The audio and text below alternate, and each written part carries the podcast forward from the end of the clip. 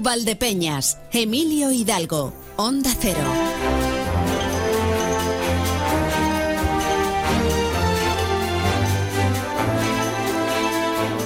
Vamos del tirón porque el jueves estaba muy tranquilo, pero al final se han ido sumando temas y temas a los que además pues tenemos que dedicarles tiempo.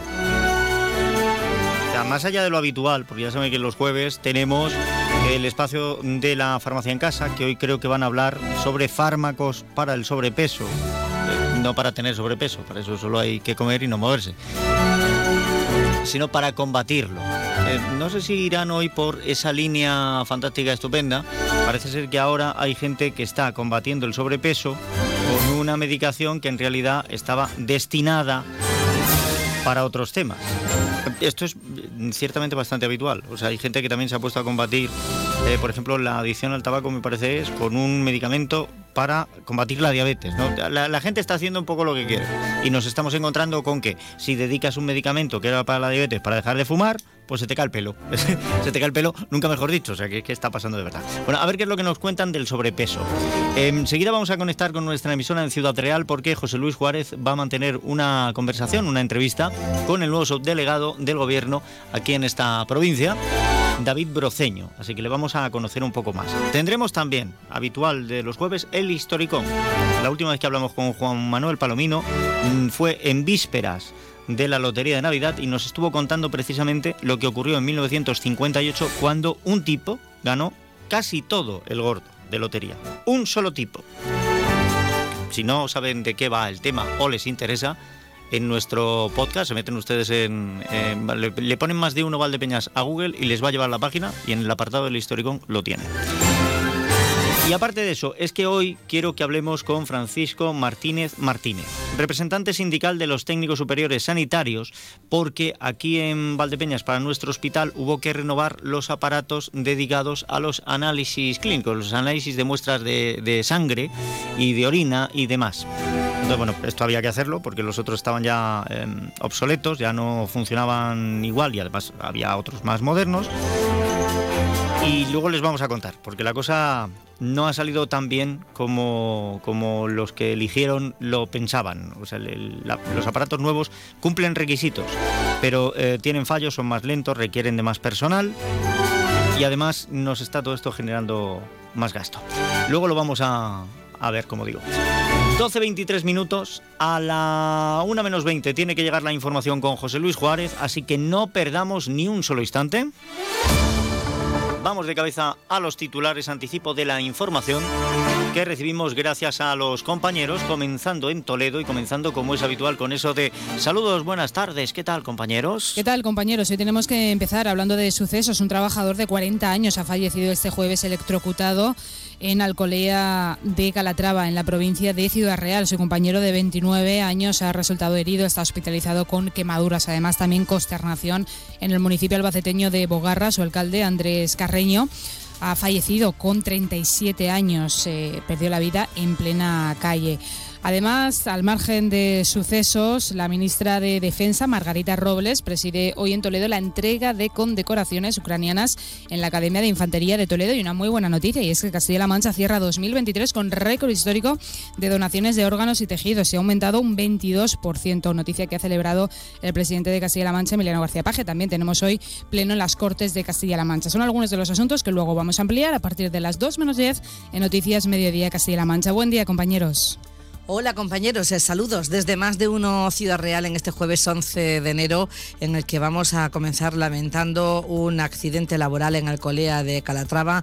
Hasta allí nos vamos a ir en los siguientes minutos. Eh, hay que lamentar, decía, la muerte de un trabajador de 40 años que ha fallecido tras sufrir una electrocución junto a un compañero de 29 años que era hospitalizado con quemaduras. Estaremos hablando enseguida con el alcalde de Alcolea de Calatrava y mantendremos entrevista con David Broceño, ese nuevo nuevo subdelegado del Gobierno, que estará en los micrófonos de Onda Cero pocos días después de conocerse que ocuparía este cargo en Ciudad Real, única provincia de Castilla-La Mancha donde se renueva el cargo de subdelegado. Saludos desde la emisora de Alcázar de San Juan. Compartiremos esa comparecencia del nuevo subdelegado del Gobierno y nos meteremos de lleno en las tradiciones de los santos viejos o frioleros como San Antonio o San Sebastián, saludando a representantes de la Hermandad de San Antonio en Alcázar de San Juan, pero también contando a lo largo del programa con un investigador costumbrista, creador de letras y canciones desde la camerata cervantina como es Tony Maldonado.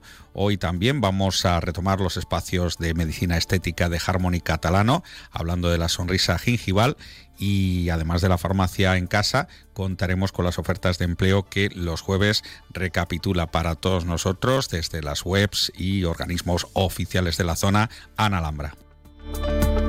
Pues gracias a los compañeros, a Eva Balbanún Martínez Abascal, a Consoli Romero y a Marcos Galván. Estos son los titulares eh, y más datos a lo largo del programa y por supuesto también cuando llegue la información, como decimos, 2 menos 20 con José Luis Juárez. Ahora lo que hacemos es atender a la información de servicio público comenzando por la previsión del tiempo. Agencia Estatal de Meteorología Luz Cepeda, buenas tardes. Buenas tardes. Durante la tarde el cielo quedará poco nuboso, despejado en la provincia de Ciudad Real. Se impone el sol, pero continúa el frío. La máxima de 8 grados en Valdepeñas, 9 en Manzanares y La Solana, 9 también en Alcázar de San Juan, 10 en Puerto Llano y Ciudad Real y 11 grados en Almadén. Atención a las heladas durante esta noche. Mañana viernes de madrugada tendremos 3 grados bajo cero en Valdepeñas y Manzanares, 3 bajo cero también en La Solana, 1 bajo cero en la capital. Mañana un día estable con cielo poco nuboso, lucirá el sol y comenzarán a subir un poco las temperaturas diurnas, máximas en general en torno a los 12-13 grados y el ascenso de las temperaturas continuará durante el fin de semana. Es una información de la Agencia Estatal de Meteorología. Pues gracias a la Agencia Estatal de Meteorología, gracias también a Luz Cepeda. Abrimos la puerta a la información del tráfico para saber cómo se circula esta hora por las carreteras de la provincia de Ciudad Real y para ello vamos hasta la DGT. Patricia Arriaga, buenas tardes. ¿Qué tal, Emilio? Muy buenas tardes. Pues a esta hora una situación muy tranquila en cuanto a retenciones, tanto en la red viaria principal como en la secundaria. Pero especial atención, eh, sobre todo a primera hora de la mañana, por temperaturas muy bajas que pueden condicionar el tráfico con pavimento deslizante. Ya saben que hay que moderar la velocidad y aumentar la distancia de seguridad. Muchas gracias Patricia Arriaga, gracias Dirección General de Tráfico. Por favor, mucha precaución y calma en las carreteras, que lo único que nos deje helado sean las temperaturas y no la información sobre el tráfico. Y ojalá tampoco nos dejasen helados otras informaciones, porque lo que ha ocurrido en ese accidente de Alcolea, dos trabajadores electrocutados, uno de ellos de 40 años fallecido, el otro de 29 ingresado, veremos a ver eh, cuál es su estado. Vamos a seguir prácticamente sin perder un instante. Les recuerdo que tenemos un número de WhatsApp 649 32 89 54 649 32 89 54 y ahí nos pueden dejar ustedes pues, todo lo que nos quieran dejar. Pueden mandar mensajes. Ya tenemos por aquí a, a Juan, como es habitual. Buenos días, Emilio. Saludos y pa'lante sí, vayamos, vayamos para adelante como se pueda. Y también eh, mensaje de Cristina, paso firme, espalda recta, mirada al frente, que no se note si por dentro estamos dobladas. Bueno, buenos días, Cristina, es, es contundente el mensaje, me ha dejado me ha dejado fuera de juego. Eh, luego miraré también porque tengo por aquí un comunicado de la Asociación de los Afectados por, por el tren en Ciudad Real, que llevan ya eh, pasado mucho y ha habido una modificación de horarios que no les tiene muy contentos. Pero ahora... Em, vamos a unos consejos y enseguida estamos conectando con nuestra emisora en Ciudad Real para esa entrevista y conocer un poco más al nuevo subdelegado del gobierno en la provincia. Más de uno Valdepeñas. Onda Cero. Un día descubres que tienes humedades en techos, paredes, están por todas partes. ¿Qué puedes hacer? Llama a Murprotec. Llama al 930 1130 o entra en murprotec.es. Si con las humedades te las tienes que ver, ¿qué puedes hacer? Llama a Murprotec. 930 1130. Murprotec. Cuidando tu hogar, cuidamos de ti. ¿Y tú? ¿Conoces tus límites? Recalcula tu ruta y prueba a superarlos. Descubre ahora nuevas formas de moverte con el Kia EV9 100% eléctrico con 7 plazas. Kia. Movement that inspires. Ven a Fermamóvil, concesionario oficial Kia en la provincia de Ciudad Real o visítanos en fermamóvil.com. Rebajas en Rapimueble simplemente más bajas. Dormitorio ahora 139 euros. Apilable de salón 159 euros. Más ahorro, más ofertas, más barato. Solo en Rapimueble, el líder en rebajas, calidad y garantía. Más de 230 tiendas en toda España y en rapimueble.com. Están aquí las rebajas de Confecciones Marín. Las mejores, las auténticas rebajas. A unos precios de escándalo. En camisas, jerseys, parcas, cazadoras, pantalones de vestir, informales, punto deportivo y clásico. Y mucho más para toda la familia. Confecciones Marín. Son fabricantes y por eso siempre tienen precios bajos. Pero ahora se congelan. No lo dudes. Ven a las rebajas de Confecciones Marín y verás lo que es bueno.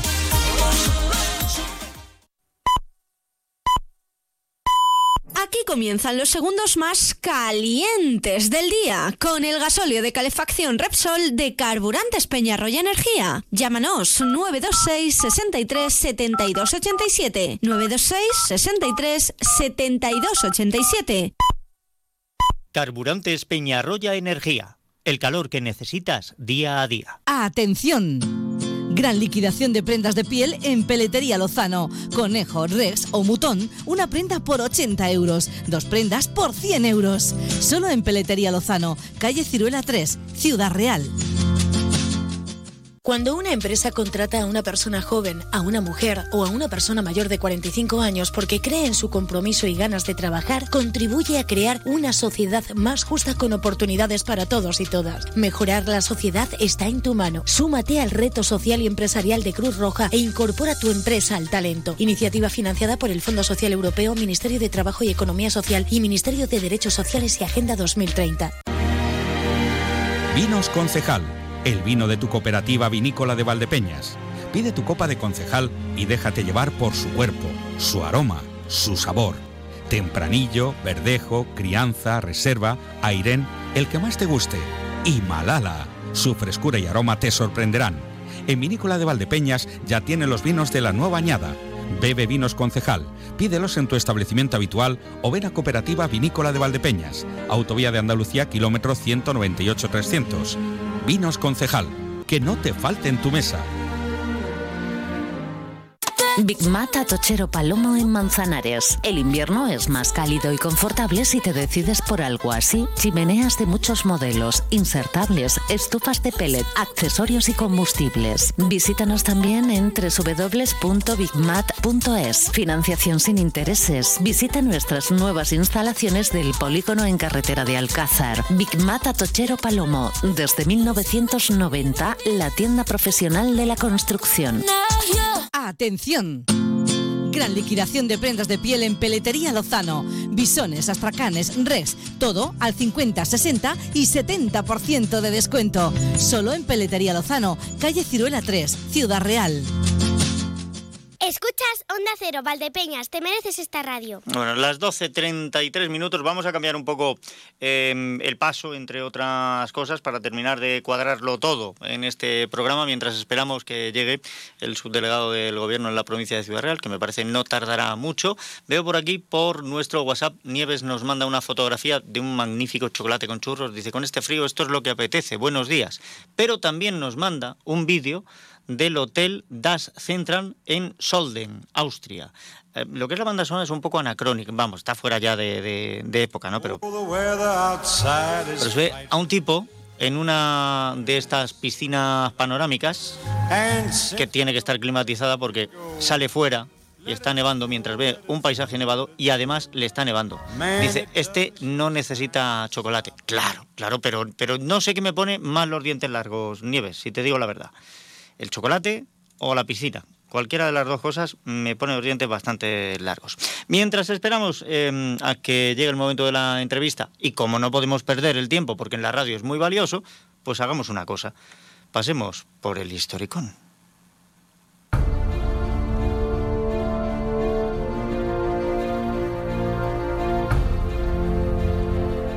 En el último programa del historicón de 2023 hubo un tipo al que le tocó casi todo el gordo de la lotería. A Juan Manuel Palomino no le ha tocado porque si no el Historicón no estaría aquí. El Historicón, bienvenido, ¿qué tal? Ay, pues Feliz- no. feliz año, feliz igual, igualmente, no, no me ha tocado, entre otras cosas porque no jugaba. O sea que. Está igual que yo, vale, Sí, ¿no? está. No pasa- no pasa nada. en fin, ¿qué, qué le vamos a hacer? Bueno, te- eh, empiezo el año con una pregunta. ¿Cómo sería el espía eh, perfecto? Pues ya te la contesto yo. A ver. Aunque pueda parecer lo contrario, no sería nadie con las características de James Bond, ni alguien tan minucioso como un personaje de John Le Carré, ni nadie tan seductor como Mata Hari, ni siquiera una mezcla de todos ellos. El espía perfecto sería aquel que, estando a plena vista, pasaría desapercibido, aquel del que nadie sospecharía nunca. Y hoy hablaremos de cuando se intentó crear un espía así. Esta semana trataremos del proyecto Acoustic Kitty. Nada más acabar la Segunda Guerra Mundial, comenzó otra guerra, la de los dos bloques antagónicos que se disputarían el poder en las siguientes cinco décadas, Estados Unidos y la Unión Soviética. Fue lo que se llamó la Guerra Fría. Lo primero que hicieron ambos bandos fue armarse hasta los dientes. Lo segundo, espiar al enemigo de todas las formas posibles. La CIA estadounidense probó multitud de sistemas para ello, algunos con éxito y otros no tanto. Y entonces a alguien se le ocurrió lo que parecía una idea extraordinaria, usar a gatos como espías. La idea surgió en 1961, cuando los agentes norteamericanos notaron cómo estos animales, característicos por ser sigilosos y rápidos, eran capaces de rondar diversos edificios sin llamar la atención de nadie. Esta capacidad de infiltración podía resultar enormemente útil para captar conversaciones enemigas. Así que dicho y hecho, comenzó un programa destinado a convertir a los simpáticos meninos en superespías. Acababa de nacer el proyecto Acoustic Kitty, o en español, gatito acústico. Lo primero que hicieron fue someter a un gato a una operación quirúrgica para implantarle un micrófono en su canal auditivo y una antena que le recorría la espalda hasta la punta de su cola. Todo ello, por supuesto, tenía que estar alimentado por baterías que también había que implantar al pobre animal. Teniendo en cuenta que los gatos son de un tamaño relativamente pequeño, las baterías eran también pequeñas, por lo que solo se podían registrar conversaciones cortas. La intervención duró alrededor de hora y media, pero esta era la parte fácil. Y es que ahora había que adiestrar al menino, y cualquiera que tenga uno sabe de la habilidad de estos animales para, al contrario que los perros, hacer cualquier cosa menos lo que uno les ordena. Lo primero que se observó fue que el felino se distraía con frecuencia buscando comida, por lo que los científicos embarcados en el proyecto estimaron que había que someter a una nueva intervención quirúrgica al animal para anularle la sensación del hambre. Con tanta operación, los veterinarios eran conscientes de que todos los aparatos que se le habían puesto al pobre animal podían acab- acabar con él de un momento a otro, y sin previo aviso. Así que se intentó forzar el entrenamiento. Lo siguiente fue asegurarse de que el gato tuviera movilidad completa y no se rascara los dispositivos que, digamos, almacenaba. Esto tardó un poco más de tiempo, pero también fue relativamente rápido. Y ya solo quedaba conseguir que el animal obedeciese y fuera en la dirección que se le ordenaba. Y esto fue, sin duda, lo más arduo. Se probó de todo, pero los mejores resultados se obtuvieron con señales acústicas que podían ser intermitentes o parciales para generar esos cambios de dirección en el gato. ¿Y adivinan qué? Hubo que volver a operar al animal. Cinco años y 20 millones de dólares después, en 1966 el gato estaba listo para ponerse a espiar. Pero antes de soltarlo en la Plaza Roja de Moscú o en el Palacio Presidencial de La Habana o en cualquier otro sitio importante, se decidió hacer una prueba. Así que se le liberó en las proximidades de la Embajada Soviética en Washington con el objetivo de que se aproximase hasta un parque localizado en las inmediaciones en el que se iban a reunir un par de funcionarios que se creía que eran espías de la URSS. La misión encomendada al felino consistía en aproximarse lo suficiente para que el micrófono que llevaba implantado pudiese registrar las conversaciones mantenidas entre dichos agentes. Sin embargo, si algo puede salir mal, saldrá mal. Y es que el animal, a los pocos minutos de haber sido soltado y sin haber podido siquiera acercarse a los agentes enemigos, fue atropellado por un taxi al cruzar la calle, muriendo de forma instantánea. Con la muerte accidental de este gato espía se perdió el millonario dineral que durante cinco años había sido invertido. por lo que a nadie le pareció extraño que meses más tarde la CIA optara por cancelar y abandonar el proyecto Gatito Acústico ante los elevados costos que presentaba y los riesgos que entrañaban su puesta en práctica. Parte de este proyecto fue desclasificado en el año 2001, cuando su existencia se hizo pública en un memorándum de la CIA titulado Observaciones de gatos entrenados, entre los documentos desclasificados se dice que los factores ambientales y de seguridad que concurren en el uso de esta técnica en una situación real nos obliga a concluir que para nuestros propósitos no es viable. Sí, el espía ideal sería, sin duda, aquel que estando a plena vista pasa desapercibido, como por ejemplo un gato. Y los jefes de los servicios de inteligencia ideales serían, sin duda, aquellos que hicieran honor a aquello que mandan, es decir, aquellos que tienen inteligencia.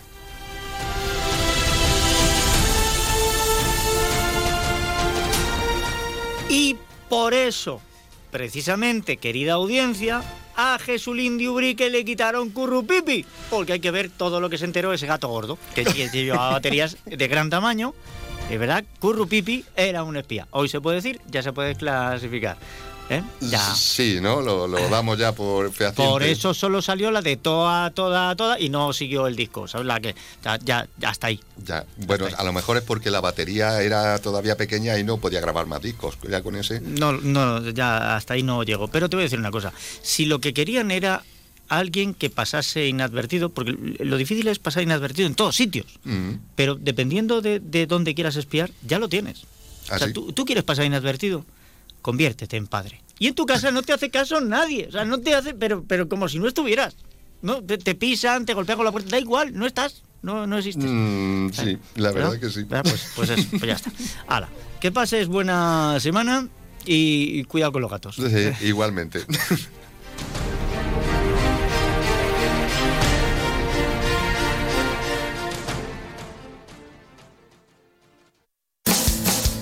¿Buscas trabajo en hostelería? Fores empezará en febrero un curso de camarero profesional en Valdepeñas, prácticas en empresas. Curso cofinanciado por la Junta de Comunidades de Castilla-La Mancha y Ministerio de Educación, Formación Profesional y Deportes. Es tu oportunidad, con becas por asistencia. Información e inscripciones en el 926-313-584 o el 685-846-701. Anunciante, a tu publicidad le puede ocurrir esto. ¿Quieres ser uno del montón? ¿Quieres pagar de más por tu inversión? ¿Quieres hipotecarte para poder darte a conocer? Anunciante, tu publicidad en A3 Media Radio. Porque estudiamos tus necesidades de forma personalizada. Porque ofrecemos atención, calidad, servicio y sobre todo resultados. Porque en A3 Media Radio nos importa tu negocio. Tu publicidad en A3 Media Radio. Onda Cero Valdepeñas, 99.8 FM, tu radio. Nuevos estudios e investigaciones de los temas más apasionantes. Una noticia que tiene que ver con el Bigfoot, el pez grande. Pues es un estudio que se ha publicado viendo si los... Estamos hablando de el mundo de los láser. Cuéntanos. Manipulando la luz han conseguido desplazar... La rosa de los vientos. En los años 60 la CIA instaló un artefacto de espionaje que funcionaba con plutonio en lo alto de la Historia y misterio con Bruno Cardeñosa. Sábados y domingos a la una de la madrugada y cuando quieras en la web y en la app de Onda Cero. Te mereces esta radio. Onda Cero, tu radio. Más de uno Valdepeñas. Onda Cero. Las 12.43 minutos, casi las 12 y 44. Ahora sí nos vamos a dirigir hasta nuestra emisora en Ciudad Real porque creo que ya tenemos por allí al nuevo subdelegado del gobierno y a nuestro compañero, por supuesto, José Luis Juárez. Juárez, ¿estás por ahí? Así es, Consolio, hoy tenemos en los estudios de Onda Cero Ciudad Real a David Broceño, que es el nuevo subdelegado del Gobierno en la provincia. Don David, muy buenas tardes. Buenas tardes, José Luis. Bueno, eh, antes de, darle paso con preguntas sobre cuestiones eh, relacionadas con la provincia, voy a hacer un pequeño currículum. Le voy a dar datos suyos. Si hay algún dato que está mal, me lo rectifica. Nacido en Ciudad Real en 1973, licenciado en Ciencia y Tecnología de Alimentos y máster en Dirección Pública, Políticas Públicas y Tributación. Y hasta la fecha, antes de ser eh, su delegado, desempeñaba funciones como inspector de educación de la Delegación Provincial de Ciudad Real. Así es. Es correcto. Correcto. ¿Y qué le ha llevado a aceptar el cargo de su delegado? Pues yo creo que es un, en primer lugar, la vocación de servicio público. Yo llevo toda mi vida dedicada a la gente y es un paso más en, la carrera para poder mm, proporcionar el mejor servicio posible a la gente y en este caso más cercana de la provincia de Ciudad Real. ¿Se lo pensó mucho o no? ¿O la decisión fue rápida? Algo de reflexión lleva Ah, porque claro, hay que sí. tener prudencia y tenía que valorar cuál era pues un poco la situación en la que me encontraba, pero yo creo que, que desde luego en la balanza pesa muchísimo la ilusión que pongo pues para mejorar el bienestar y la protección de los ciudadanos de la provincia de Ciudad Real. Usted viene a sustituir a María Ángeles Herreros, que durante los últimos años ha sido la subdelegada, dejó la plaza en, en agosto, quiero recordar. Eh, estos meses ha habido, bueno, pues eh, no ha habido su delegado, digamos, oficial, sí en funciones, y usted ya, de manera oficial, ya es el subdelegado a, a falta de la toma de posesión oficial, que no sé si habrá fecha. La semana que viene probablemente La tenga lugar. La semana que viene. Bueno, me imagino que estos días están siendo muy intensos. Llevará como dos semanas al frente de la subdelegación, intensos en cuanto a reuniones, contactos. ¿Cómo están siendo estos días? Pues, como dices, Intensos. muy intensos, muy intensos. La verdad es que estamos teniendo reuniones, empezando por todo el comisario eh, provincial, el coronel jefe de, de la comandancia. Estamos teniendo reuniones y hemos tenido salidas, por ejemplo, ayer estuvimos en la Junta Local de Seguridad de Villarta para la Fiesta de las Paces. Una agenda completa que creo que es lo que tiene que ser. Bueno, ¿qué retos se, se marca en este nuevo cargo para estos eh, próximos años en la provincia? Sí, como decía antes, el principal objetivo para mí es la- el bienestar y la protección de los ciudadanos de Ciudad Real. ¿Y cómo vamos a conseguir eso? Pues en primer lugar yo creo que es importante acercar lo que es la admi- Administración General del Estado a los ciudadanos, que muchas, en muchas ocasiones parece que está muy lejana y está en Madrid y la tenemos aquí en Ciudad Real. Y para eso tenemos una serie de servicios que desde aquí, lo- una de las cosas que me he encontrado que me da mucha tranquilidad a la hora de ejercer este trabajo es el equipo humano que hay en la subdelegación de gobierno. Esto permite dar una calidad de servicio a los ciudadanos en todos los servicios públicos que prestamos impresionante. Entonces yo animo a la gente a que sin ningún tipo de pudor venga a la subdelegación porque desde el secretario hasta el personal de limpieza están súper implicados con el compromiso público. Bueno, eh, hay temas y diversas, eh, diversas eh, servicios que competen perfectamente a la subdelegación del gobierno. Uno de ellos es la seguridad. ¿no? Usted lo ha dicho que, que uno de sus objetivos es la seguridad de los ciudadanos y el bienestar y el bienestar de los ciudadanos. Hablamos de las fuerzas y cuerpos de seguridad del Estado, Policía Nacional, Guardia Civil. ¿Cómo se encuentran estos eh, cuerpos, de lo- por lo que ya usted ha podido hablar con los responsables de estas, de estos cuerpos de seguridad? Pues la verdad es que mm, creo que podemos trasladar a la ciudadanía un mensaje de tranquilidad. Tenemos grandes profesionales, tanto del Cuerpo Nacional de Policía como de la Guardia Civil, y quiero destacar mm, la coordinación tan intensa que tenemos a diario. Toda la información fluye con rapidez y con, eh, y con calidad. Y luego semanalmente mantenemos reuniones de coordinación provincial pues para establecer, eh, hacer un estudio de, cómo está la seguridad en la provincia, que es una de las mejores de España, de las ciudades más y y de las provincias más seguras. Y luego, pues aquellos temas puntuales que hay que abordar, pues los abordamos de manera muy coordinada. Entonces yo, de verdad, tranquilidad porque el equipo de- de las fuerzas y cuerpos de seguridad del Estado funcionamos de manera muy coordinada. Siempre se ha dicho desde hace mucho tiempo que Ciudad Real es una provincia segura, con unos bajos, delin- bajos índices de delincuencia en relación con otras muchas provincias de España. Eh, ¿Usted puede trasladar este mismo mensaje que han ido trasladando estos últimos años por desde su delegación, policía, Guardia Civil? Sí, la semana pasada fue en, en la reunión que, tuve, que mantuve con cada uno de ellos, fue el mensaje que me trasladaron. Que tenemos una ciudad segura, que somos de las, de las provincias más seguras de España y que trabajando como lo estamos haciendo lograremos que sea igual o más segura. En esas reuniones les han pedido algo, usted como si fuese hace poco las navidades el, el rey mago, ¿verdad? No sé si, si le han hecho alguna petición, tanto Policía Nacional como Guardia Civil. Mm, Yo creo que eh, estamos aterrizando y lo Mm. que sí nos hemos ofrecido mutuamente es total lealtad. Este es un trabajo al servicio de los ciudadanos y, y vamos a trabajar eh, con mucho compromiso y las mejoras las vamos a ir viendo con el tiempo, con las necesidades que se vayan detectando, pero tiene que ser un, un trabajo de en equipo eh, potente.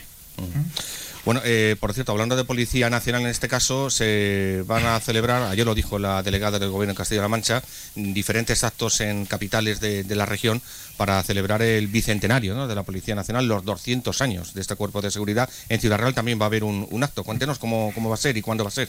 Pues sí. El bicentenario, que yo la verdad es que tengo un orgullo grande el, el, poder estar aquí compartiéndolo con una de las instituciones pues, más queridas de la sociedad.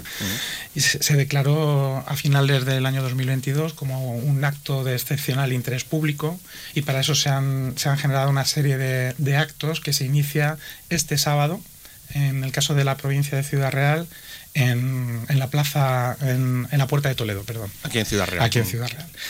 Lo mismo va a tener lugar en todas las provincias de España. Aquí en Castilla-La Mancha, además, va, va, a estar en Talavera de la Reina. Uh -huh. Y es el pistoletazo de salida. Va a tener lugar un acto centralizado en Madrid y a la vez de manera simultánea este acto se va a reproducir en todas estas localidades que, que estoy comentando. Y habrá un, un izado de bandera. Un izado de bandera. Habrá un izado de bandera. Además de eso, pues intervendrá el comisario provincial, daremos eh, eh, en revista al cuerpo y, y, muy especial para mí también creo que es importante eh, destacar el acto conmemorativo a las víctimas, a, a, los policías que han caído en acto de servicio. En acto, se va a hacer también un reconocimiento a, esas, Efectivamente. a esos eh, policías efectivos que, que desgraciadamente bueno, pues ya no están con nosotros eh, por caer en acto de servicio. Además de esto, que este es el pistoletazo. Lo, Después habrá más, ¿no? A lo largo del año va a haber serie de actuaciones.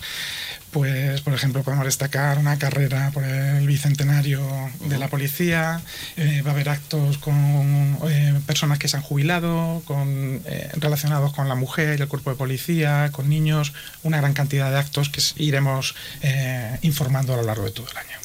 Muy bien, también otra de las eh, competencias de la subdelegación del gobierno, además importante porque tiene una unidad específica para ello, es la violencia de género, la lucha contra la violencia de género. Eh, ¿Qué nos puede contar ahora mismo de, de este problema, esta lacra social que, que sufre, eh, sufrimos en todos los sitios? Y, y, cómo está ahora mismo esta unidad eh, específica aquí en Ciudad Real? Bueno, pues mm, lo que tenemos que trasladar en primer lugar es que es un objetivo del gobierno de España y es un objetivo personal mío también el luchar de una manera decidida eh, contra la violencia de género. No puede ser que la mitad de la población, por el hecho de ser mujer, se pueda ver amenazada en ningún momento. Entonces tenemos que ser implacables en la lucha contra la violencia de género y ahí no solo estamos implicados desde la subdelegación, los cuerpos y fuerzas de seguridad del Estado, necesitamos un compromiso de toda la sociedad para que nos acompañe en esta lucha que tenemos que dejar atrás. Y luego respecto a cómo estamos en Ciudad La unidad, sí, en la provincia.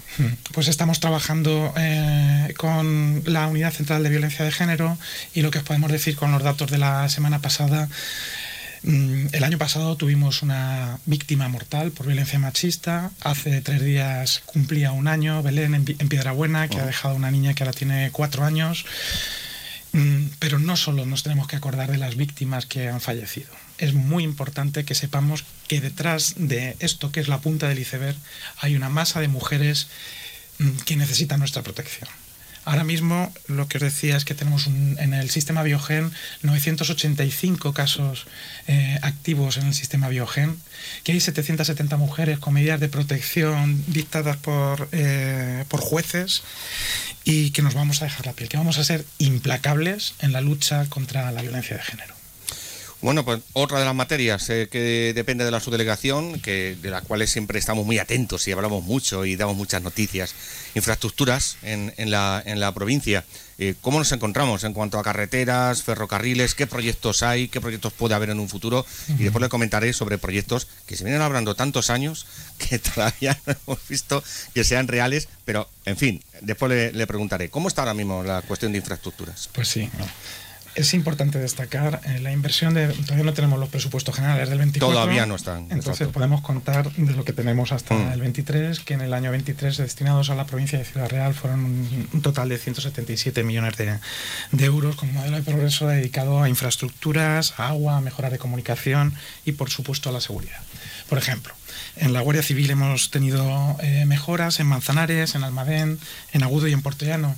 Y seguro que me ibas a preguntar por el, el, el, el puesto en Miguel Turra. Uh -huh, correcto. Pues En Miguel Turra también estamos trabajando, ya se ha enviado el proyecto, está en proceso de autorización. Como hubo elecciones, pues al haber elecciones, toda la tramitación administrativa ha habido que parizarla, pero ya se está retomando y esperamos que en breve periodo de tiempo podamos empezar a, dar buenas noticias sobre, sobre esta infraestructura tan importante, lo comentaba el otro día con el coronel, que es muy importante para la Guardia Civil porque podremos mejorar el servicio que se está prestando. Mm, Y en cuanto a, la a comisarías, por ejemplo, han visto la- las mejoras en las entradas de Ciudad Real, en Alcázar de San Juan, la nueva comisaría en Puerto Llano. Todas estas obras, tanto de Guardia Civil como de comisarías, ascienden en torno a 18 millones y medio de euros. Carreteras, que también es un aspecto muy importante. Pues podemos decir que se han invertido 54 millones de euros en carreteras de la provincia, con proyectos, por ejemplo, para las variantes de Fuente el Fresno, de Piedra Buena, con un estudio de la Nacional 502 entre Almadén y Talavera, y también tenemos las mejoras en la Na- Nacional 401 está el estudio informativo de la variante sudeste de Ciudad Real, que asciende a 437.000, un poco más de 437.000 euros. La, se- la señalización en la A4 con más de 50 millones de euros. También se está trabajando para tratar de evitar el atropello del lince. Importante que salió, quiero recordar la semana pasada en Puerto Lápice, obras para mitigar el ruido en, carretera, A4. casi 600.000 euros para, para este cometido. O también se anunciaba la semana pasada 6,2 millones de euros para eh, la licitación en transición ecológica para la depuración de aguas en Argamasilla de Alba. En cuanto a un sector que también se ha potenciado muchísimo, el sector ferroviario, 90 millones de euros para distintas travesías como Madrid-Sevilla, Algeciras-Zaragoza, la renovación de la línea de Mérida y Puerto Llano y por supuesto destacar de manera muy importante la estación de Puerto Llano que va a ascender a casi 10 millones de euros y yo creo que, que empezaremos a verlo a partir de junio. Eh, hablando de ferrocarriles, me imagino que usted estará también, bueno, pues eh, al tanto de las reivindicaciones que vienen haciendo desde hace tiempo la Asociación de, de- de- del AVE de Ciudad Real, eh, los viajeros que continuamente viajan a Madrid, vuelven, etcétera, esas reivindicaciones que se vienen haciendo. ¿Usted qué opina de estas reivindicaciones y, en fin, si la subdelegación, eh, que representa también a Renfe, eh, bueno, pues está dispuesta a seguir negociando con, con este colectivo? Pues lo que tengo que trasladar es muy claro.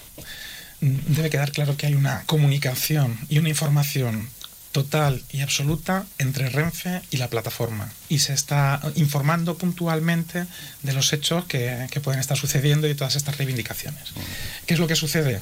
Pues que desde el año 92 no se habían acometido eh, unas mm, obras de mantenimiento adecuadas para el incremento tan grande que ha habido de tránsito en toda esta línea. Entonces, es necesario acometer esas obras. Y son obras que van, son temporales. Mm, Lo que demanda la plataforma es una estabilidad, porque yo que he sido usuario de eh, tren desde Madrid, desde Ciudad Real a Madrid, soy consciente, soy conocedor y también mm, siento perfectamente y comprendo perfectamente qué es lo que están demandando. Pero tenemos que garantizar por una parte la seguridad y por otra parte la calidad del servicio. Entonces, mm, tranquilidad, porque son obras que son temporales que están escuchando todas las demandas en cuanto a los horarios para tratar de adaptarlo, pero que también hay que entender que estas medidas de mantenimiento que se realizan a lo largo de toda la noche tienen unos tiempos que de manera puntual no se van a poder atender esas necesidades que tienen, pero tenemos que entender que, lo que tiene que primar es la seguridad y conseguir que luego el servicio sea muchísimo mejor. Le hablaba antes de infraestructuras que venimos solicitando en Ciudad Real hace un montón de tiempo, autovía Toledo-Ciudad Real, la opción sur o, o la que sea de la A43. eh, ¿Cómo están estas infraestructuras? Pues respecto al- a la última cuestión que me planteabas, es una cosa que tiene muy clara el Gobierno de España. Y es que eh, es una infraestructura nacional y tiene que haber acuerdo entre todas las comunidades autónomas. Entonces, mientras que no exista un acuerdo, no se debe tomar una decisión. Porque se tome la decisión que se tome, mm, siempre va a haber eh, gente que va a pensar que la otra opción era mejor. Entonces, si esto tiene que nacer fruto del consenso. Y luego respecto a la, a la carretera que es tan necesaria que comenta desde Ciudad Real a Toledo, pues está la situación del impacto ambiental y es una situación complicada. Entonces, de momento tenemos que estar a la espera de ver cómo se puede solucionar. Desde luego, solucionaría muchos de los problemas que eh, tienen los ciudadanos mm, de la provincia de Ciudad Real y de la provincia de Toledo.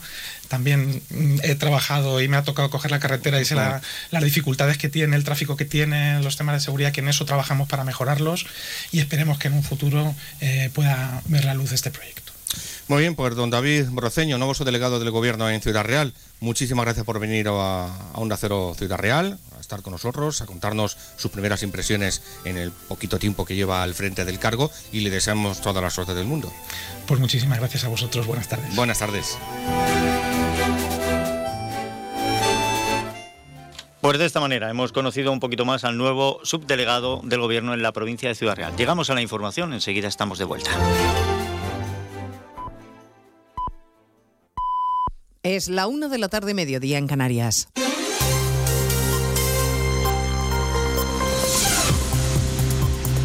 Noticias en Onda Cero.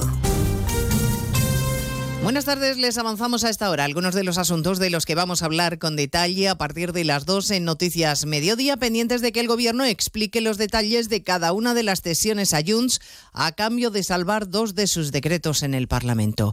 Publicará las balanzas fiscales como pedían los de Puigdemont, acepta privilegiar a las empresas que vuelvan a Cataluña, da marcha atrás en la cuestión prejudicial como solicitaban los Puigdemones e incluye como novedad delegar a Cataluña las competencias en inmigración. El gobierno dice estar satisfecho, aunque se abstiene de explicar la letra pequeña y puntualiza, lo ha hecho la ministra María Jesús Montero en la sexta que solo se cede la, gestión de la inmigración y no las competencias, aunque le haya costado un poco explicarse. Lo que se le hace es una delegación de competencia y, por tanto, es una, eh, eh, digamos que es una peculiaridad constitucional en la que se establece en un artículo constitucional no la transferencia de la titularidad, sino la delegación por parte del Gobierno de España de la competencia, lo que significa que sigue siendo del Estado. Sigue siendo del Estado, lo único que se ceden son las competencias. Eso es lo que decía la vicepresidenta política del Gobierno, María Jesús Montero. Entre tanto, el Partido Popular dice que no descarta acudir al Tribunal Constitucional porque entiende que el Gobierno está vulnerando los derechos de los españoles, privilegiando solo a unos pocos. A esta hora está prevista la comparecencia en Génova del líder de la formación, de Alberto Núñez Feijó. Esta mañana en televisión, en espejo público de Antena 3, Miguel Tellado, el portavoz del Partido Popular, explicaba que su formación no va a conformarse con este privilegio a los de Puigdemont por encima del resto de los españoles. La política, desde que Pedro Sánchez ha irrumpido en ella, en nuestro país, es bastante lamentable. Es una política que ha perdido muchísima calidad y, desde luego, nosotros vamos a trabajar duro para constituirnos en alternativa, para que este gobierno dure lo menos posible. Cuanto menos dure este gobierno, mejor le irá a España. La aprobación de la ley de amnistía es inminente, aunque el Tribunal de Cuentas ha vuelto a rechazar que se suspenda la causa por responsabilidad contable en el procés, como quieren los encausados. Va a servir de muy poco, porque Junqueras y Puigdemont van a ser amnistiados también por esto, Eva Llamazares. Por economía procesal pedía esta vez Junqueras, al igual que otros ocho codemandados, que se dejara en suspenso la redacción de la sentencia por la responsabilidad contable del Prusés, por la que fueron juzgados para depurar la malversación de más de 3 millones de euros en la acción exterior y el 1O. Tal y como viene sosteniendo la Fiscalía y el Tribunal, la consejera del Tribunal de Cuentas fundamenta su negativa en que a fecha de hoy se desconocen los términos de la ley pendiente de aprobación por parte de las Cortes Generales. Nueva muestra de que pese a que el destino de todo lo relacionado con el Prusés es el archivo, los tiempos de los tribunales son distintos de los políticos. Ya son dos las comunidades autónomas que van a recurrir a la vía judicial para frenar la obligatoriedad de la mascarilla en centros de salud y en hospitales. Al anuncio del País Vasco le sigue hoy el de Baleares, redacción en Mallorca, María Cortés. El Gobierno ha solicitado a la abogacía de la comunidad la interposición de un recurso contencioso para pedir la suspensión cautelar del uso obligatorio de la mascarilla, según ha anunciado la consellera de Salud Manuela García, que insiste que la situación en Baleares no justifica esta medida. La tasa de gripe está en 60,8, que es una proporción muy pequeña. Eso quiere decir que el virus circula poco y, y lo lógico sería pensar, si nosotros seguimos incrementando la situación, pues ponerlas obligatorias, pero cuando realmente sea necesario, ¿no? La consellera además ha que la vacunación ha aumentado un 54% en Baleares en el primer día sin cita previa. Les contaremos a partir de las 2 de la tarde en qué punto está la polémica por el vertido de las bolitas de plástico. El Benega quería que Rueda compareciese en el Parlamento, pero va a tener que conformarse con la comparecencia a petición propia de la consejera de Medio Ambiente que se ha comprometido a dar todas las explicaciones. Y además hablaremos de la demanda de Sudáfrica contra Israel por genocidio, demanda que se está dirimiendo en la Corte Internacional de Justicia desde esta misma mañana. De todo ello hablaremos en 55 minutos cuando resumamos la actualidad de esta mañana de jueves 11 de enero. Elena Gijón, a las 2, Noticias Mediodía.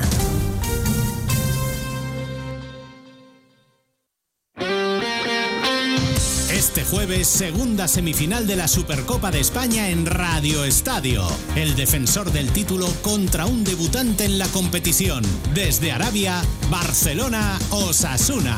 Dos equipos dispuestos a utilizar este torneo como trampolín para cambiar su trayectoria en esta temporada. Este jueves, desde las 8 menos 20 de la tarde, vive la antesala del primer título del año en Radio Estadio, con Edu García. Te mereces esta radio. Onda Cero, tu radio.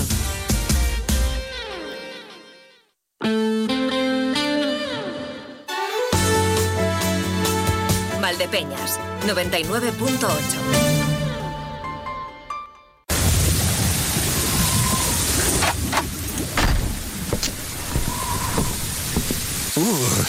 frío hace fuera. Menos mal que en casa estamos calentitos. Con Combustibles La Solana no pasarás frío. Ahorra con el mejor gasóleo de calefacción a domicilio, que mantiene tu caldera en perfecto estado.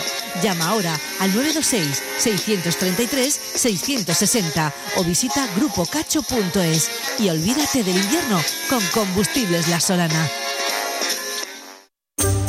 Nuevos estudios e investigaciones de los temas más apasionantes. Una noticia que tiene que ver con el Bigfoot, el pie grande. Pues es un estudio que se ha publicado viendo si los... Estamos hablando de el mundo de los láser. Cuéntanos. Manipulando la luz han conseguido desplazar... La Rosa de los Vientos. En los años 60, la CIA instaló un artefacto de espionaje que funcionaba con plutonio en lo alto de la Historia montaña. y misterio con Bruno Cardeñosa. Sábados y domingos a la una de la madrugada. Y cuando quieras, en la web y en la app de Onda Cero. Te mereces esta radio. Onda Cero, tu radio. ¿Quieres descubrir un deporte que engancha, rodeado de naturaleza, al aire libre y muy saludable? La Federación de Golf de Castilla-La Mancha y los clubes de Castilla-La Mancha te lo ponen muy fácil. Ocho clases de iniciación en cualquier campo de la región por 80 euros. Entra en iniciagolf.es e infórmate. Inicia Golf, si lo pruebas, te engancha. Tu negocio, tu empresa es lo más importante para ti y la mejor forma de darte a conocer es la publicidad. Para no pasar desapercibido, para que tu inversión publicitaria sea rentable, A3 Media Radio. Te ofrecemos atención personalizada, un buen servicio y sobre todo resultados. Porque tu empresa es importante para ti, para nosotros también. Que no te confundan. Tu publicidad en A3 Media Radio. Onda Cero Valdepeñas, 99.8 FM, tu radio. Colival es significado de compromiso, respeto y pasión que nos lleva a ser más que una cooperativa que solo produce unos excelentes aceites. El trabajo diario, la apuesta por la diferenciación, por la economía circular, la búsqueda constante de la calidad, el cariño que le ponemos desde el campo a la cocina, nos hace ser un modelo cooperativo diferente. Colival, hemos estado ahí, estamos y seguiremos estando. Gran exposición de prendas de piel de Peletería Lozano de Ciudad Real en el Hotel Veracruz de Valdepeñas, día 13 de enero de 10 de la mañana a 9 de la noche, en horario ininterrumpido. Bisones, astracanes, rex, todas las prendas al 50, 60 y 70% de descuento. Visítanos el próximo día 13 de enero en el Hotel Veracruz de Valdepeñas y llévate cualquier prenda al 50, 60 y 70% de descuento. Visítanos y aprovecha esta oportunidad. No te lo puedes perder. Más de uno Valdepeñas, Emilio Hidalgo, Onda Cero.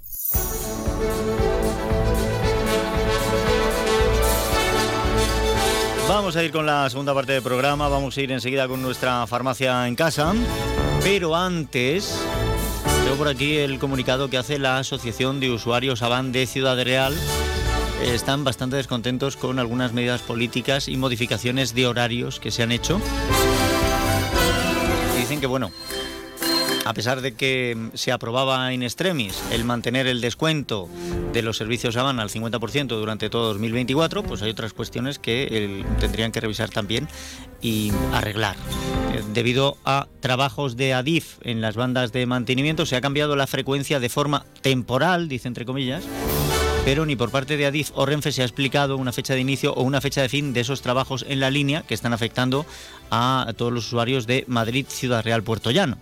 Esto afecta lógicamente a la gente que viene em, desde Madrid para acá a trabajar o los que van desde Ciudad Real para allá. Incremento del tiempo de trayecto en el primer tren destino Madrid con la llegada a la estación de Atocha a las 7 y 57, con lo cual el que tenga que llegar a trabajar llama un poquito más tarde. El primer tren sentido Madrid-Ciudad Real-Puerto Llano pasa a tener salida a las 6 y 24 con la sabida incompatibilidad con el transporte público de Madrid, no se puede llegar a Atocha a esa hora. Se incrementan todas las frecuencias. Eh, yo recuerdo todavía cuando el AVE nos llevaba a Madrid en 50 minutos. Bueno, pues ahora van a pasar a ser una hora y siete minutos. Ha ido aumentando poco a poco durante, durante el tiempo. A excepción del primero de la mañana. El primero no durará, no tardará una hora y siete minutos, tardará casi una hora y cuarto, una hora y trece minutos. Lógicamente están muy descontentos con estas medidas y además piden que se les tenga un poquito en consideración porque son siempre los últimos en enterarse de todo. Bueno, pues esta es la circunstancia que están viviendo los usuarios del tren Avant, de los trenes de alta velocidad. Alta velocidad y gran descontento. Vamos a nuestra farmacia en casa y enseguida hablamos de otro asunto que creo que les va a resultar interesante.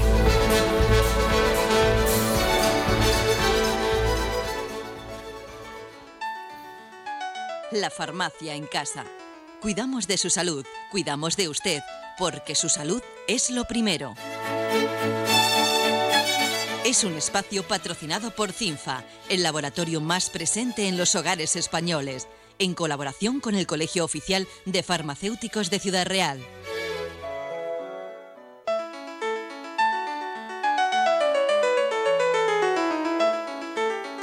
Pues sí, es el tiempo de la farmacia en casa, en la sintonía de Onda Cero. Ha llegado el momento de hablarles eh, de salud. Hoy vamos a hablar eh, de ciertos medicamentos nuevos que existen para adelgazar y también de sus indicaciones. Y es que la obesidad avanza con paso firme y nada parece ser eficaz para frenarla. Bien, las cifras son alarmantes. Los informes hablan de, que eh, 4.000 millones de personas padecerán sobrepeso en 2035. Y los fármacos para adelgazar se han convertido últimamente en una auténtica revolución. Ya saben ustedes que existe una nueva generación de fármacos contra la obesidad, cuya novedad es la pérdida de peso eficaz nunca antes vista a largo plazo. Por eso hoy queremos hablarles de este, en este espacio de los nuevos medicamentos para adelgazar y también de sus indicaciones y algunas puntualizaciones que queremos eh, que queden claras. Para ello saludamos a María Ángeles Puebla, farmacéutica en Puerto Llano. María Ángeles, ¿qué tal? Buenos días. Hola, buenos días, Consoli, y feliz año a todos. Feliz año, María Ángeles. Bueno, decíamos que hay fármacos que han revolucionado el mercado, eh, pero hay que puntualizar eh, varias cuestiones sobre estos nuevos fármacos, ¿no? Eh, lo primero que mm, me gustaría hoy que quedara claro, María Ángeles, si te parece, es que se considera obesidad y que se considera sobrepeso.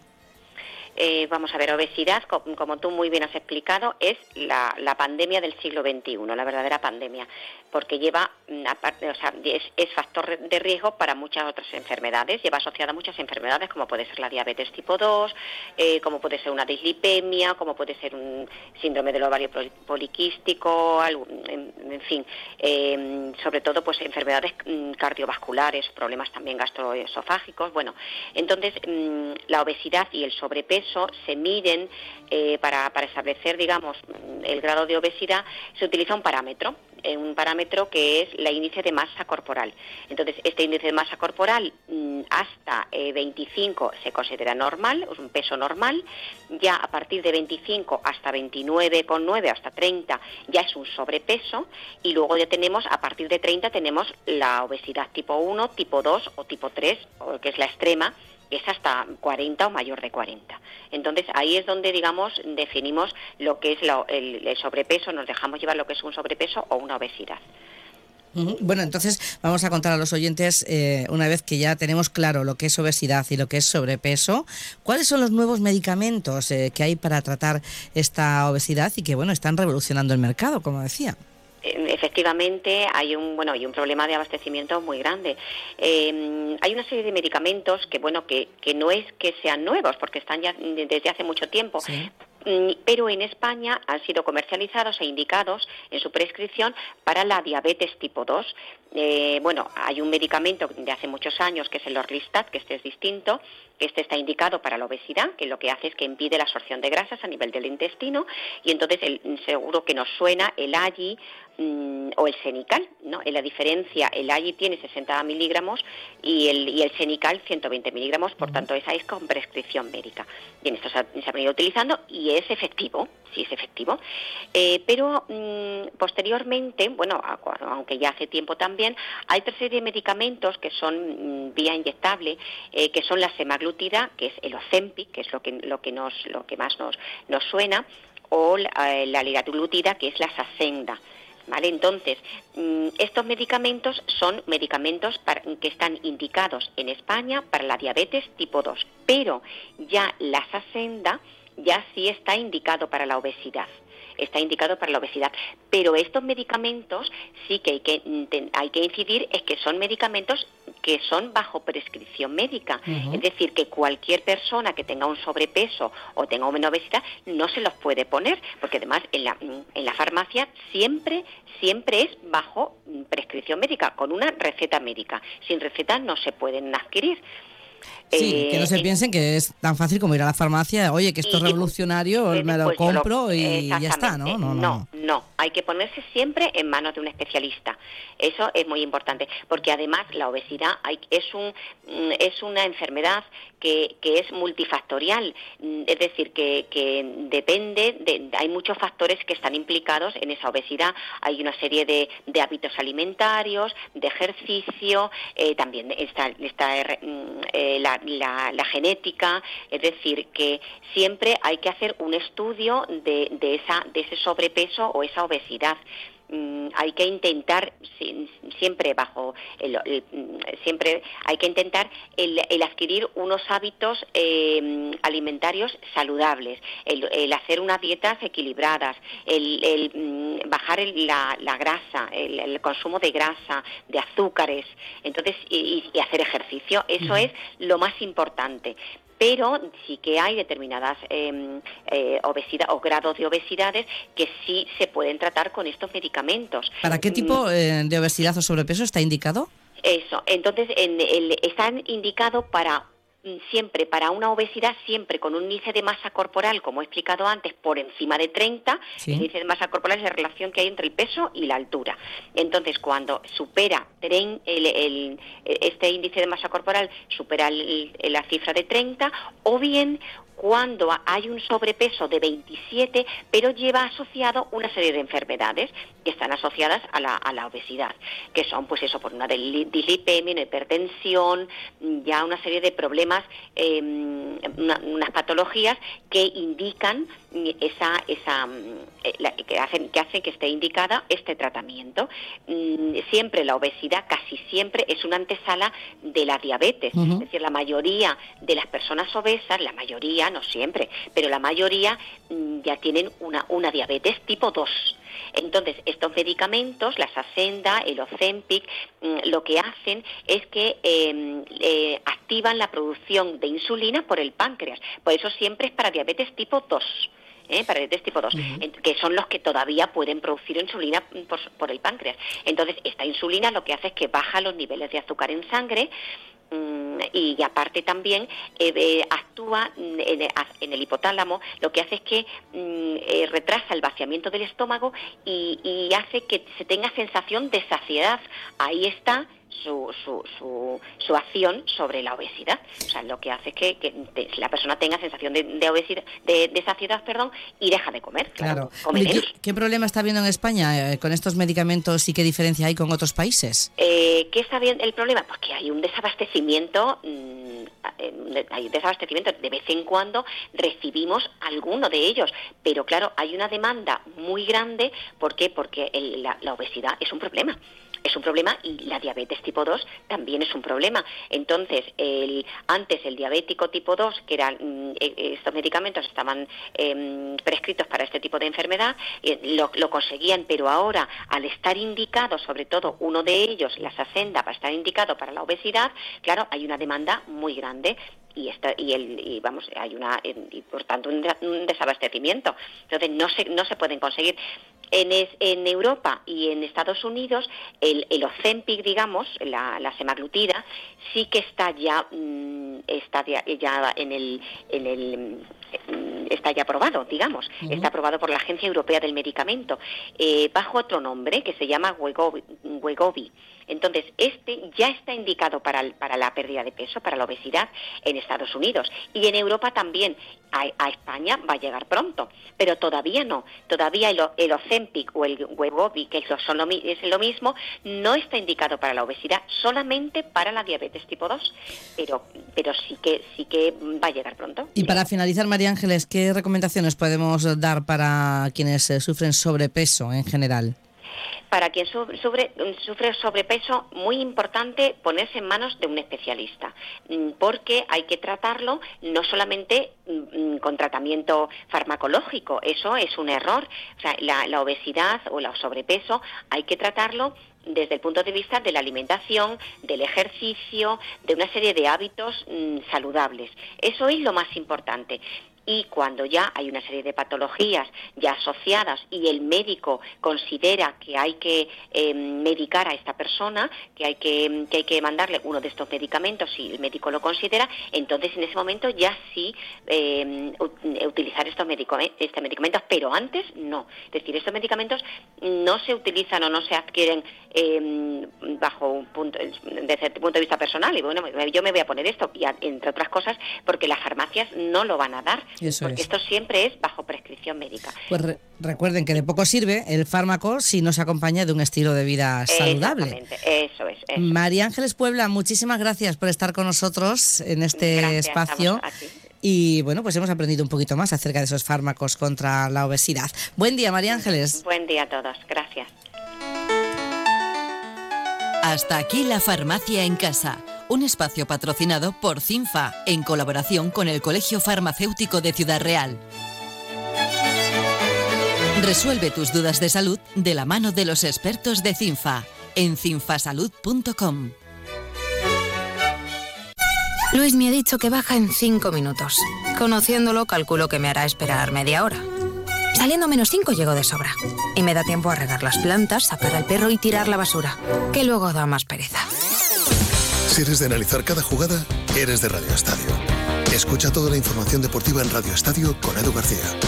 Todos los fines de semana y en todas las grandes citas deportivas. Onda Cero Centro Óptico y Auditivo Ana Díaz. Cuidamos de tu visión con los últimos avances tecnológicos, tratamientos para el control de la miopía y terapia visual para tratar diferentes problemas visuales. También de tu audición, adaptación de audífonos, estimulación auditiva y protecciones auditivas. Centro Óptico y Auditivo Ana Díaz, calle Bernardo Balbuena 7 de Valdepeñas. La detección precoz de cualquier problema es clave para poner solución. Novios, padrinos, el día más importante de vuestras vidas, poneros en manos de Verdú Ceremonia. Ya está aquí la nueva colección 2024 de novios, padrinos, acompañantes. Verdú Ceremonia, especialistas en Enzo Romano. Te traen estilos renovados, líneas modernas, clásicas, elegancia, exclusividad para que elijas lo que más te guste. Verdú Ceremonia, calle Castellanos 25, Valdepeñas. ¿Te resulta imposible sacar un hueco para limpiar el coche? Llama a Centro de Lavado Grupo Cacho. Lo recogen, lo limpian por dentro y por fuera y te lo devuelven impecable. Y cuentan con múltiples servicios para el cuidado de tu vehículo. Centro de Lavado Grupo Cacho 926 63 36 60. En calle Amapola junto a Policía Nacional, Valdepeñas. ¿Sabes qué alimentos que comemos habitualmente son tóxicos para nuestras mascotas? ¿Por qué los perros comen césped? ¿Cuánto duermen los gatos? ¿Qué tienes que hacer si quieres viajar con tu mascota a otro país? Todas las respuestas en Como el perro y el gato con Carlos Rodríguez. Sábados a las 3, domingos a las 2 y media de la tarde y siempre que quieras en la app y en la web de Onda Cero. Patrocinado por Menforsan, los especialistas en cuidados, higiene y cosmética natural para las mascotas. Te mereces esta radio. Onda Cero, tu radio. Gran exposición de prendas de piel de Peletería Lozano de Ciudad Real en el Hotel Veracruz de Valdepeñas. Día 13 de enero de 10 de la mañana a 9 de la noche en horario ininterrumpido. Liquidación de prendas de conejo, Rex, Mutón. Llévate ahora una prenda por 80 euros o dos prendas por 100 euros. Visítanos el próximo día 13 de enero en el Hotel Veracruz de Valdepeñas y aprovecha esta oportunidad. No te lo puedes perder. Quesos El Hidalgo. Toda una vida fabricando el mejor queso manchego en cualquiera de sus variedades. Quesos Campo Mancha, con denominación de origen. Autovía Andalucía, kilómetro 172, en Manzanares. Quesos El Hidalgo. Venta directa también en la fábrica los domingos por la mañana. Más de uno Valdepeñas. Emilio Hidalgo. Onda Cero. Ayer teníamos, eh, bueno, la noticia que el presidente regional y el consejero de salud visitaban el hospital de Valdepeñas inaugurando la nueva resonancia. Buena noticia, sin duda. Da igual que fuéramos los únicos eh, de Castilla-La Mancha que, o los últimos de Castilla-La Mancha en tenerla, lo importante es que la tenemos. Hoy vamos a hablar de otro tema que no es tan positivo, pero esto ha sido casualidad, quiero decir, las circunstancias han venido así.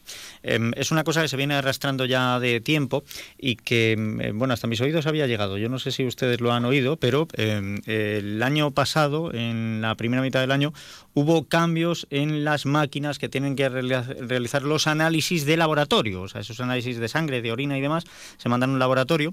Eh, cada hospital tiene, tiene el suyo y salvo casos muy específicos que se tienen que hacer pues en capitales de cabecera de provincia o incluso en algunos puntos de España, porque hay algunas pruebas que, por ejemplo, tiene que ser en Madrid o en Barcelona sí o sí, pues como digo, cada hospital tiene el suyo.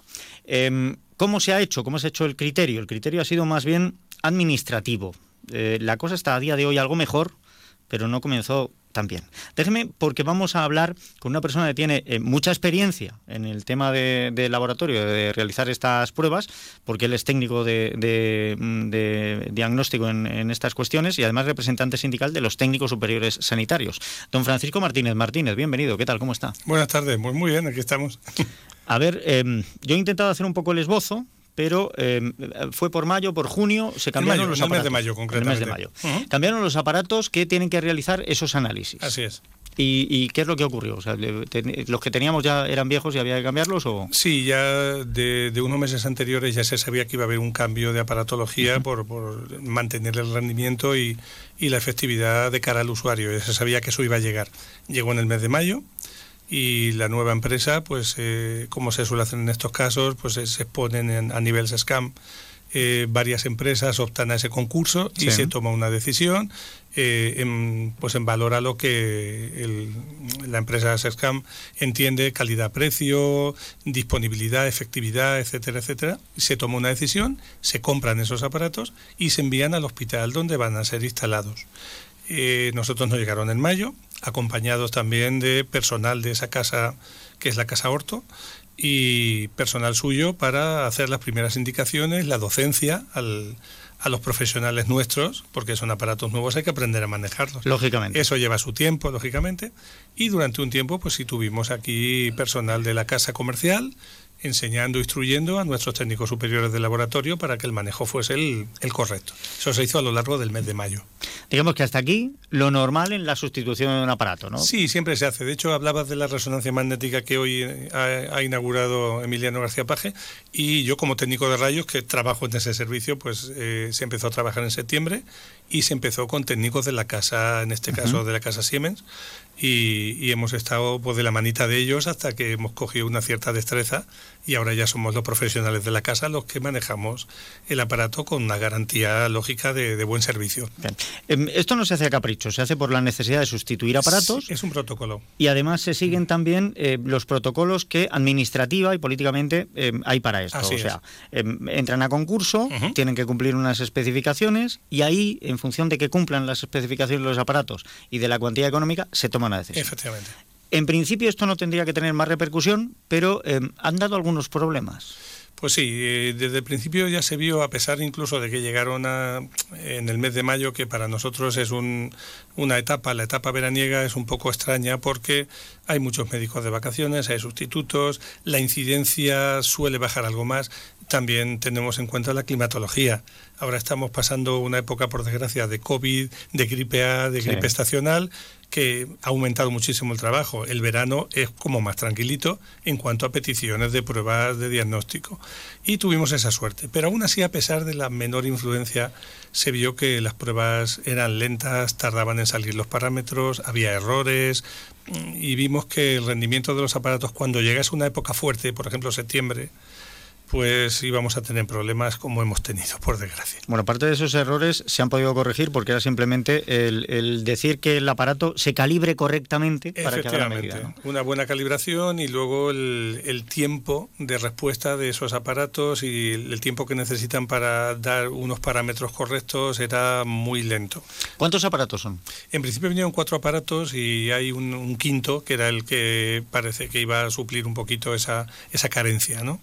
Bueno, esto les ha obligado también a organizarse un poco de, otra manera. Tengo entendido que cuatro han dejado para, digamos, lo que es la tarea ordinaria y uno exclusivamente para las urgencias y así agilizar también. El en principio sí, se han, hecho, bueno, eh, lógicamente cuando ya empezamos a ver deficiencias, tanto por la, por la parte sindical, no solo yo, sino mis compañeros de, los sindicatos de, de, Valdepeñas, el propio gerente y debido pues a las quejas de facultativos, usuarios, etcétera, pues nos dimos cuenta de que había un problema real. Eso se transmitió y se comunicó al SESCAM, al departamento correspondiente. Desde el minuto uno, el SESCAM es consciente y tiene eh, pruebas escritas de esas quejas y empezó a tomar medidas para paliar esto. Esas medidas fueron, como tú bien has dicho, pues el aumento de aparatología, el aumento de personal. Eh, tenemos ocho profesionales más que contamos con ellos y, bueno, pues tiene sus dos vertientes. Eh, yo como sindicato, pues me congratulo de que haya ocho personas que engrosaban las listas del paro y actualmente desarrollan su trabajo como técnicos superiores y, y eso es una buena noticia. La mala noticia es que lógicamente hay un gasto extraordinario que el hospital tiene que soportar para paliar una situación que, no debería haberse producido. Em, ¿Ese refuerzo de plantilla em, va a ser una cosa puntual? Eh, ¿Vienen precisamente porque estamos en un momento que eh, la situación epidemiológica requiere de más mm, pruebas? Me temo que sí, me temo que sí porque los contratos que hoy se hacen normalmente van en dos vertientes. Uno de ellos es el, el llamado acúmulo de tareas, que va entre tres meses y nueve meses máximo. Es un contrato a término, no es un contrato fijo. Y las vacantes son de nueve meses a tres años más o menos, pero no hay una... Eh, no es un empleo, es un empleo precario, digamos, es un empleo a extinguir. Entonces me temo que, aunque estemos de enhorabuena por tener ocho profesionales más, me temo que van a ir desapareciendo con el tiempo según el rendimiento que, estos aparatos vayan dando. Bueno, eh, será también una plantilla que fluctúe sí, cuando efectivamente. Más, no es una plantilla fija. Así es. Eh, mm, todo esto, me imagino la audiencia estará diciendo, pero esto es ¿Bueno o es malo? Pues ni es bueno ni es malo, es lo que es. Quiero decir, es muy difícil ponerlo en una balanza por una sencilla razón. Tenemos aparatos más modernos, un aparato más moderno, pues lógicamente te dice que tienes que mejorar a la hora de hacer todo esto. ¿Costarán más? Sí, porque son aparatos más modernos, no, te lo venden más barato, es, lo lógico. Lo que pasa es que creo que van a llevar otro sobrecoste añadido, que al final pues van a ser unos 200.000 euros más al año para el hospital entre eh, la gestión de los residuos, más eh, el tema de coordinar también análisis con otros con otros centros de salud, no solo del hospital.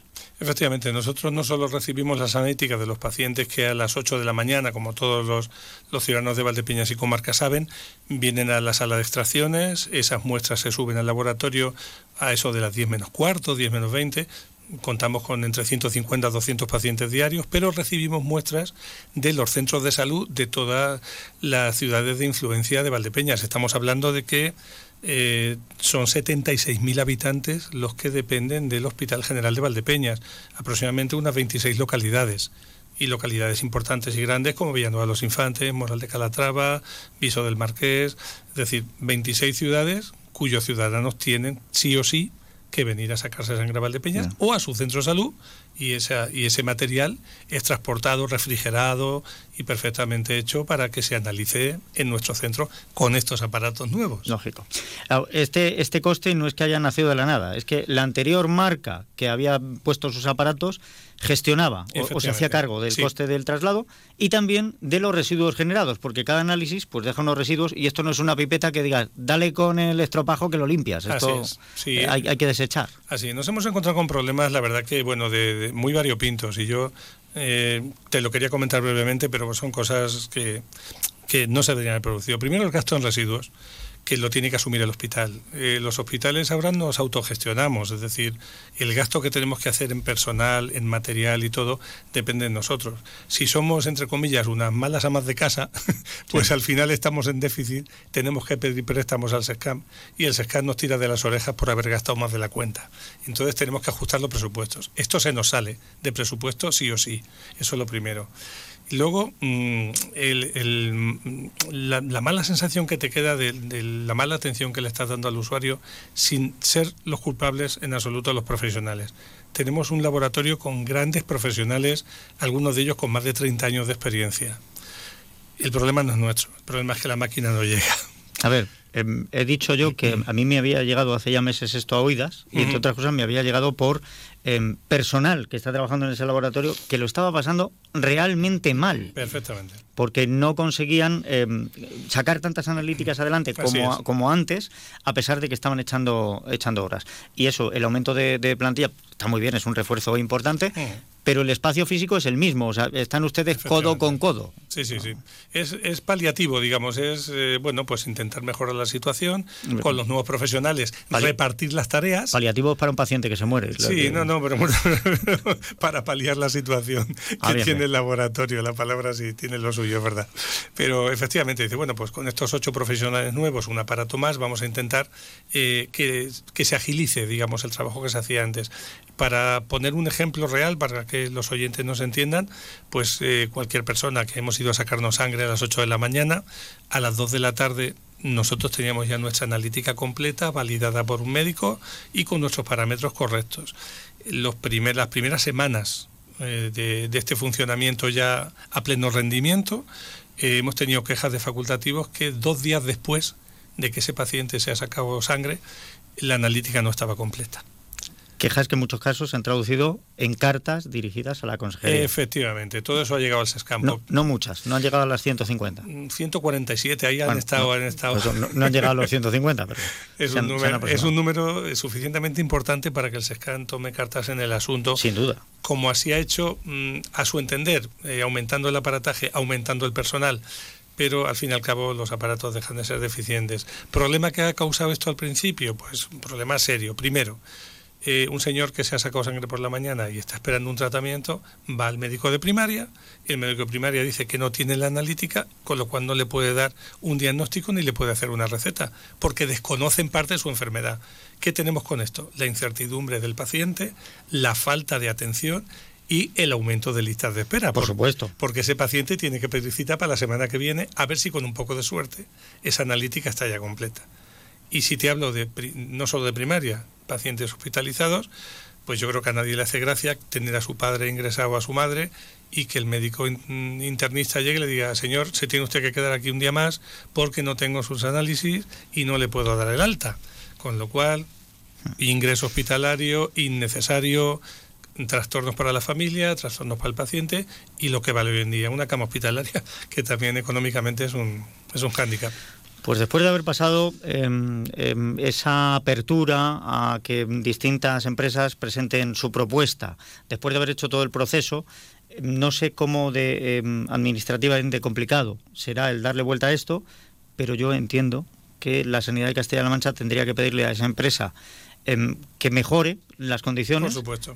O por lo menos que se haga cargo de esos costes extra y con eso que nos vamos a ahorrar de los costes extra, pues a lo mejor se puede contratar a plantilla ya de una manera permanente. O sea, vamos a hacer por dónde porque el que venga no esté estos días sí y aquellos no y, vamos a ver si reforzamos porque eso, hemos sido el último hospital de Castilla-La Mancha en tener la resonancia, pues Ujú. que no seamos el último en tener un laboratorio que funcione como funcionaba antes. que- que. Efectivamente, con aparatos más antiguos y sin embargo el rendimiento que se le daba y la atención al usuario era perfecta, era correcta y en tiempo, mm, bueno, valorable, en una mañana. Pues Francisco, muchísimas gracias por haber venido a contarnos todo esto. No sé si quería añadir algo más. No, nada más, simplemente pues eso, lo que pensamos los profesionales de base, que, estas cosas se podrían solucionar siempre teniendo en cuenta la opinión de las personas que al fin y al cabo manejamos estos aparatos siete horas al día, los conocemos perfectamente, conocemos sus ventajas y sus inconvenientes y pedimos al SESCAM que, bueno, que próximamente cualquier decisión que tome pues tenga la humildad de hablar con profesionales de base, pedirnos consejo y, y yo creo que se solucionarían problemas como este. Sí, es que no hemos, últimamente no hemos tenido oportunidad, o sea, ni cuando la pandemia para los nuevos planes educativos, ni- no hemos tenido oportunidad de preguntarle a los que saben. A ver, ya, la próxima la, la tendremos seguro. Eh, Francisco Martínez Martínez, muchísimas gracias. por Muchísimas estado con gracias a vosotros. Y a ustedes solo les puedo pedir paciencia, porque ya han visto, los profesionales están haciendo lo que pueden para que ustedes tengan sus resultados cuanto antes, un poquito de paciencia y vamos a pedirle a, nuestros políticos pues que tengan la misma responsabilidad que nuestros profesionales. Más que nada, porque esto empezó a producirse en mayo, había unas elecciones de por medio y no han abierto la boca hasta ahora, ¿eh? y eso hay que tenerlo en cuenta también.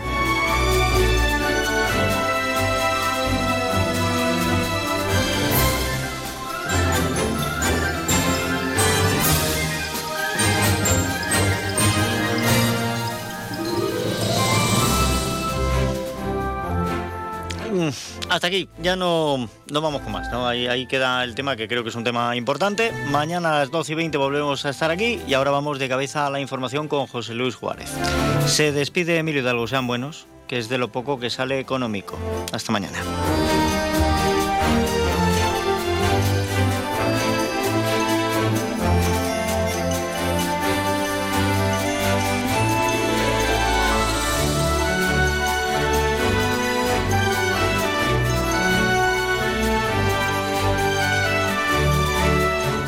De uno Valdepeñas. Emilio Hidalgo. Onda Cero.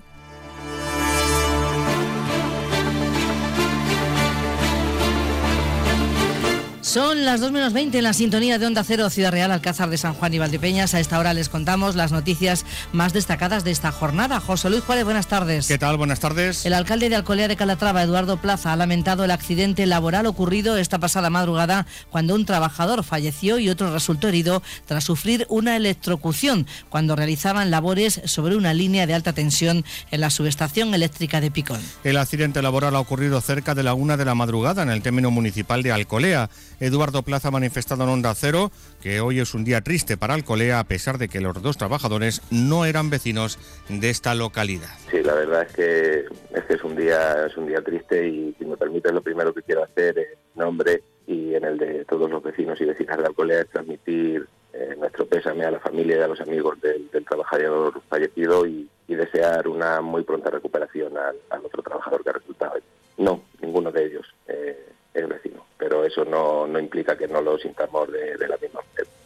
El trabajador fallecido tenía 40 años de edad, el herido tiene 29 años, sufrió quemaduras importantes en una mano. En un principio fue trasladado al hospital de Ciudad Real, pero después fue derivado al hospital de quemados de Getafe. Los sindicatos denuncian lo que es el primer accidente de trabajo mortal en este año en la provincia de Ciudad Real. José Manuel Muñoz, secretario provincial de Comisiones Obreras, y Alfonso Álvarez, secretaria provincial de UGT. El sentimiento de rabia Está claro que han debido de fallar esos mecanismos de seguridad, habrá que verlo. Se está retrocediendo en la calidad de la prevención. Por eso tenemos que poner todas las alertas, tenemos que intensificar las acciones preventivas. UGT lamenta profundamente eh, que apenas 11 días del año 2024 ya tengamos que lamentarnos de un accidente mortal. Acabamos el año en Ciudad Real con unas cifras más o menos estables en, en relación a siniestralidad, pero ya esta madrugada pues nos hemos tenido que encontrar con el primer accidente mortal que están investigando.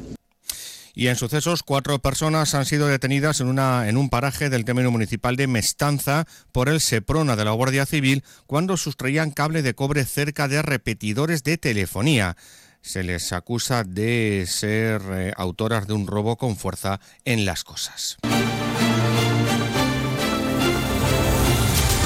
Y les contamos que la Asociación de Usuarios de la Van de Ciudad Real ha denunciado públicamente que Renfe y Adif han introducido una serie de modificaciones en la línea del AVE Madrid-Ciudad Real-Puerto Llano que entrarán en vigor el próximo lunes y que no han sido comunicadas a este colectivo. En concreto, y debido a las obras de mantenimiento que se están acometiendo en esta línea de alta velocidad, se han cambiado frecuencias de forma temporal, según ha informado la asociación en una nota de prensa. Así se incrementa el tiempo del trayecto del primer tren con destino a Madrid con llegada a la estación del AVE a las 7.57 de la mañana, por lo que se tardará una hora y 13 minutos desde Ciudad Real y, atención, casi hora y media desde Puerto Llano.